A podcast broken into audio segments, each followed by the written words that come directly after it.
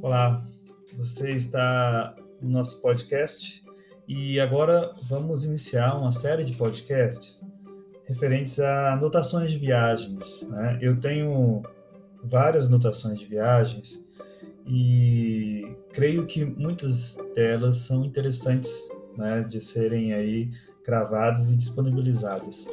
Eu acho que é, é, é um hábito muito interessante esse de anotar, né? E eu tenho esse costume. E aí eu vou fazer uma série de 10 podcasts, são 10 dias, né?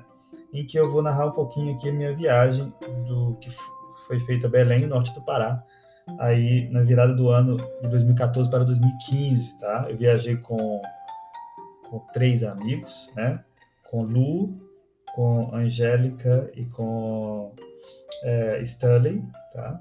E Angélica e Stanley foi, foram comigo de Belo Horizonte para Belém, com conexão em Brasília, e Lu aí é, encontrou com a gente lá em Belém, ela veio do, ela, ela foi para o Rio, do Rio ela foi, ela fez um outro percurso, tá? Esse é o contexto geral. De vez em quando eu vou fazer algumas pontuações para para contextualizar a história, mas no geral é um pouco isso mesmo, tá? A gente é, vamos, a gente vai começar agora e, espero que vocês gostem aí da, da historinha. É bem interessante ficar acompanhando, né? Escutar. E começou assim: é, saímos cedo de Belo Horizonte, né? No avião para Brasília, eu, Angélica, Stanley. Lu e Lu foi por outro caminho, do Rio de Janeiro para Belém. Na, na conexão de Brasília, é, houve um momento muito interessante e que eu encontrei o Benegão e eu cumprimentei ele, mas ele estava com a cara meio fechada. Eu acho que ele não tem muito muita simpatia aí por encontrar, né, é, é, é simpatizantes e, e fãs aí em aeroportos, né. Bom, entramos no avião, isso já em Brasília, entramos no avião para Belém, né, que não decolou pois uma pane fez com que tivéssemos que descer e subir outro. Isso atrasou nosso voo em mais de uma hora, além de fazer com que a Lu ficasse furiosa em Belém, que a Lu já tinha chegado em Belém, estava nos aguardando, e esse atraso é, atrapalhou um pouquinho, eu acho, os planos né, da Lu, porque ela pretendia é, estar essa noite do dia 26 lá em Fortalezinha, na ilha, né? É, mas a gente não conseguiu, eu, vou narrar aqui, né? Bom, uh, mesmo com atraso, a gente conseguiu chegar em Belém, e assim que a gente chegou em Belém, né, Stanley e Angélica foram para a casa de um amigo. E eu e Lu né, uh, nos encontramos e fomos para a rodoviária para pegarmos o ônibus para Maracanã, é, que é uma cidadezinha que fica no extremo norte aí do, do, estado, do, do estado do Pará. Tá bom, naquela hora, gente, era, era uma sexta-feira, 26 de dezembro, ou seja, um dia depois do Natal, tá? E eu acho que até por isso mesmo foi complicado, assim, porque na verdade a Lu queria passar, né, essa, essa noite já na, na cidade, na, na, lá na ilha mas não, não teve como a gente comprar né, passagem antes. A gente viajaria no Natal, não tinha como, né? A gente viajou um dia depois do Natal e mesmo assim, como houve o atraso, a gente não conseguiu né, chegar na ilhazinha no final da noite. Então a gente chegou na cidade, né? É, então assim, era sexta-feira e a rodoviária estava lotada, estava um calor, né? E Belém estava no nível de abafamento que eu nunca havia sentido. Era uma sensação desoladora, mas a população local estava acostumada.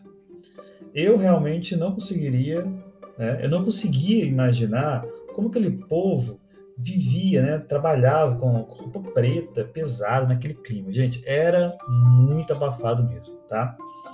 Eu lembro que teve uma hora que eu fui pro. Aí eu, eu tava tão quente que eu fui comprar água e aí tinham lojas americanas do lado da rodoviária, se tem hoje ainda. Gente, era, era, eu fui entrei na loja Americanas, aquele ar condicionado da loja Americanas ali foi, foi assim, era o paraíso, sério. Eu, eu acho que eu fiquei meia hora na loja americana, porque a gente estava esperando rodoviária.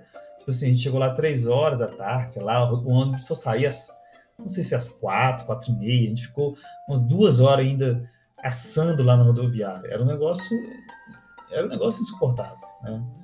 É, para quem é insuportável para a gente, né? Quem é de Minas Gerais, Belo Horizonte. Mas, é, mas o pessoal consegue viver lá normalmente, né? Um abraço para quem é de Belém, eu amo essa cidade, gostei demais aí. Mas é um lugar muito quente. Eu lembro que eu fiquei na lojas lá e fiquei, nossa, enfim. Aí a gente foi pegou o ônibus, né? É... Ah, tá. E o interessante é que antes de pegar no ônibus, a, a moça da lanchonete falou que era inverno lá no Pará, né? Então imagina o verão. Bom, pegamos o ônibus para Maracanã e a viagem demorou quatro horas, tá? Então anotem aí quem, quem pensa em fazer essa viagem, né? Acho que já vai anotando aí alguns detalhes. Chegamos à cidadezinha à noite, tá? Cidadezinha bem tranquila, Maracanã, e ficamos numa pousada bem legal. A, a, naquele momento, naquela época, a pernoite era, ficou 50 reais para duas pessoas, né? E tinha um ar-condicionado no quarto. Olha que interessante, foi muito bom, viu? quartinho simples, né? No, no, é, não tem chuveiro, é a ducha, porque lá, lá, pelo menos aonde que eu fiquei, tanto em Belém quanto né, nos outros lugares, não, não se usa chuveiro igual a gente usa aqui em Belo Horizonte. É, então, uh, uh, porque a água também não é muito, não é muito gelada, mesmo à noite a água é quente, né? Então é isso, tá? E naquele dia, do dia 26, a Lu fazia 30 anos e e, é, e foi e para ela ela falou que né, ela não se interessava em fazer uma festa, em comemorar, porque eu até falei, ah, vamos, vamos ver se a gente consegue comprar um bolo, né, alguma coisa assim, vamos num base tomar cerveja. Mas não.